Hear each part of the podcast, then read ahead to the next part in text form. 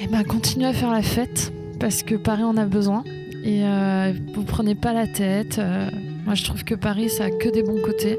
Enfin, en tous les cas, trouvez les bons côtés de Paris. Continuez à sortir, à trouver des adresses, à sortir avec vos enfants, n'ayez peur de rien. Enfin, faites la fête, quoi. C'est, vous avez qu'une vie et Paris, je pense que c'est un temps et il faut que ce soit la fête tous les jours. Alors euh, bonjour, Euh, nous sommes ici au Grand Café Bataclan dans le 11e arrondissement, à côté de la salle de spectacle mythique de Paris, mais aussi terrible, parce que nous avons tous le souvenir du, du 13 novembre 2015, et à chaque fois que je reviens ici, bien évidemment, je, je pense à cette soirée euh, dramatique. Mais aujourd'hui, on est, on est là pour euh, avoir le sourire et euh, discuter de, Paris aujourd'hui, demain et de son avenir avec euh, Fanny, avec qui on va passer quelques minutes et qui va commencer par se présenter. Bonjour Fanny, qui es-tu? Alors bonjour Gaspard. Donc je m'appelle Fanny, j'ai la trentaine, je vis depuis euh, 15 ans dans Paris, dans le 11e arrondissement. Je ne suis jamais sortie de mon arrondissement. Dans quelques semaines, je sors de mon arrondissement. Et euh, mon métier euh, est euh, blogueuse, enfin voire influenceuse, puisque tout le monde utilise ce terme. Et j'ai aussi ouvert un petit café en bas de la rue de Charonne. Alors tu as tout dit, je pense qu'on va pouvoir ré- réévoquer tous ces différents sujets pour euh, que nos auditeurs en sachent euh, un peu plus. On va peut-être commencer par ton métier, si tu le, si tu le permets, parce que euh, tout le monde ne sait pas ce que c'est d'a- d'alimenter un, blog. de faire jeu de son influence, d'apporter un regard. Alors peut-être qu'en deux mots, tu peux nous expliquer si c'est possible, ce que tu fais et comment tu en es arrivé là surtout. Alors, j'ai ouvert un blog complètement par hasard pendant un apéro. Euh, moi, je voulais même pas de blog en fait. J'étais styliste euh, chez Paco Rabanne, donc euh, je m'en fichais totalement des internets. Et finalement, c'est mon copain qui est devenu mon mari à l'époque qui m'a ouvert un blog en me disant que c'était plus facile d'échanger avec les gens. euh, sous forme de commentaires donc j'ai dit bon bah allez ok finalement j'ai posté un article je me suis retrouvée avec 100 commentaires du coup, euh, ben, blogueuse malgré moi, euh, complètement naïvement au tout, tout, tout début. Et euh, j'ai fini par euh, partir euh, de mon métier euh, de base pour euh, me consacrer à ce métier que je fais euh, finalement euh, toujours un peu naïvement tous les jours, parce que je sais jamais ce qui va arriver, jamais ce qui va se passer. Alors, euh, quel type de, texte tu as commencé à publier? Comment ça a évolué? Et aujourd'hui, euh, quelle est ta, ligne éditoriale en quelque sorte? Alors au début j'étais blogueuse mode, forcément vu que j'étais styliste et euh, finalement euh, j'ai été repérée par des magazines qui ont commencé à me commander des photos de lieux. Euh, le premier c'était euh, Baccarat Room, je me souviens. Et euh, après ces photos-là, ça s'est enchaîné. tout le monde m'a commandé des photos de lieux, de restaurants. Donc je me suis dit bon bah au lieu de faire que de la mode, on va passer en lifestyle. Et mais à l'époque, il n'y avait pas tous ces lieux, tous ces restaurants qui ouvraient toutes les semaines et c'était plutôt rare des ouvertures de restaurants. J'ai commencé comme ça. Donc maintenant, je suis un blog lifestyle. Et alors, euh, justement, on en profite parce qu'il faut toujours apprendre quelque chose dans une journée, euh, disait euh, Truffaut. Est-ce que tu as peut-être euh, une ou deux adresses à nous conseiller de, de restaurants, de lieux pour sortir, euh, s'habiller, acheter quelque chose? Là On regardera ton blog, bien évidemment, où tous tes contenus postés sur les réseaux sociaux, mais on en profite puisqu'on est là. Alors pour sortir, eh ben, il faut venir dans mon café. voilà. Euh, il s'appelle Passager. Euh, il, est, placé en bas de la rue de Charonne, là où il y a un peu justement toutes les boutiques un peu cool euh, qui se prennent pas la tête. Et euh, on est ouvert du matin jusqu'à 18h. C'est vraiment un café où on peut manger les bagels, les pancakes, ce qu'on appelle les choses à la mode dans Paris. Très américain finalement, c'est ça qui est étrange. Mais bah, moi, perso, j'en avais marre du café Richard. Donc, j'ai un peu ouvert mon coffee pour ça. Parce que c'était vraiment dégueulasse.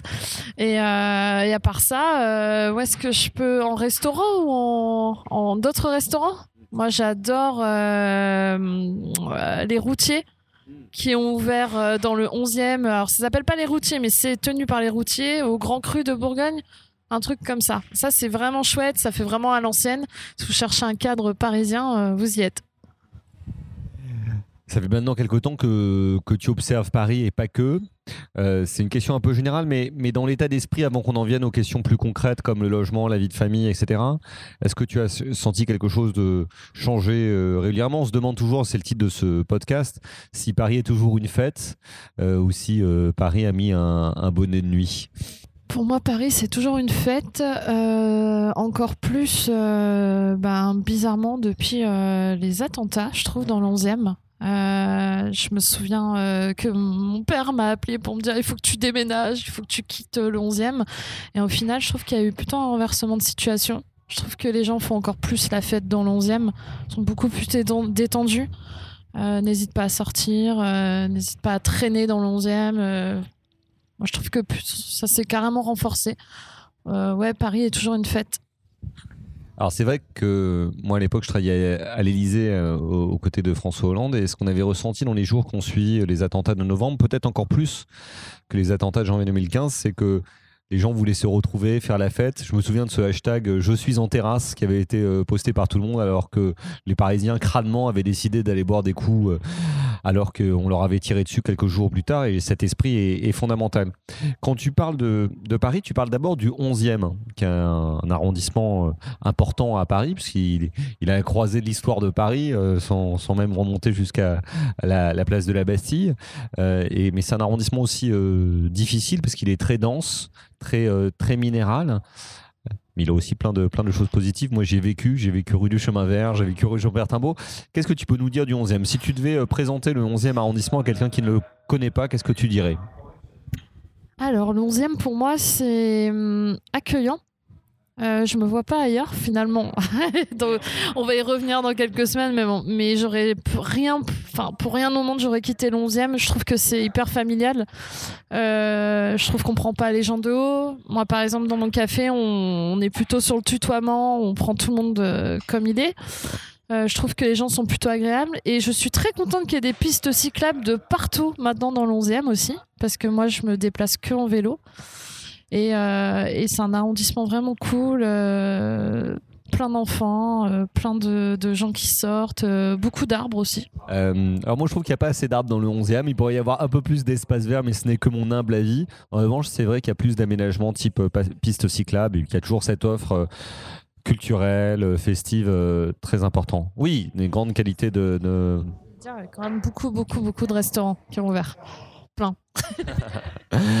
Alors j'en viens au moment plus, difficile de ce podcast parce que je le sais, euh, tu as décidé, on ne va pas donner ton adresse, rassure-toi, de, quitter le, le 11e pour aller vers le 20e arrondissement. Pourquoi ce choix? Parce que le 11e est devenu trop cher. Il faudrait habiter ailleurs. les gens ne faudrait pas enfin, essayer d'acheter ailleurs, en fait. Laissez-nous le 11e. Mais non, mais sérieusement, on a cherché euh, pendant des semaines, des mois, euh, toutes, les, euh, toutes les annonces dans le 11e. Et en fait, c'est là où on se rend compte que c'est devenu très, très, très dense. ça a explosé. alors que nous, on a acheté il y a plus de 10 ans. Euh, en plus, à l'époque, il y a 10 ans, on nous disait non, mais vous n'allez pas habiter en haut de la rue de Charonne, euh, c'est beaucoup trop populaire. Euh. Et finalement, pour moi, c'est le septime qui a changé la face de la rue de Charonne.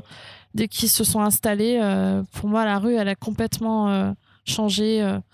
C'était plus la même qualité de vie.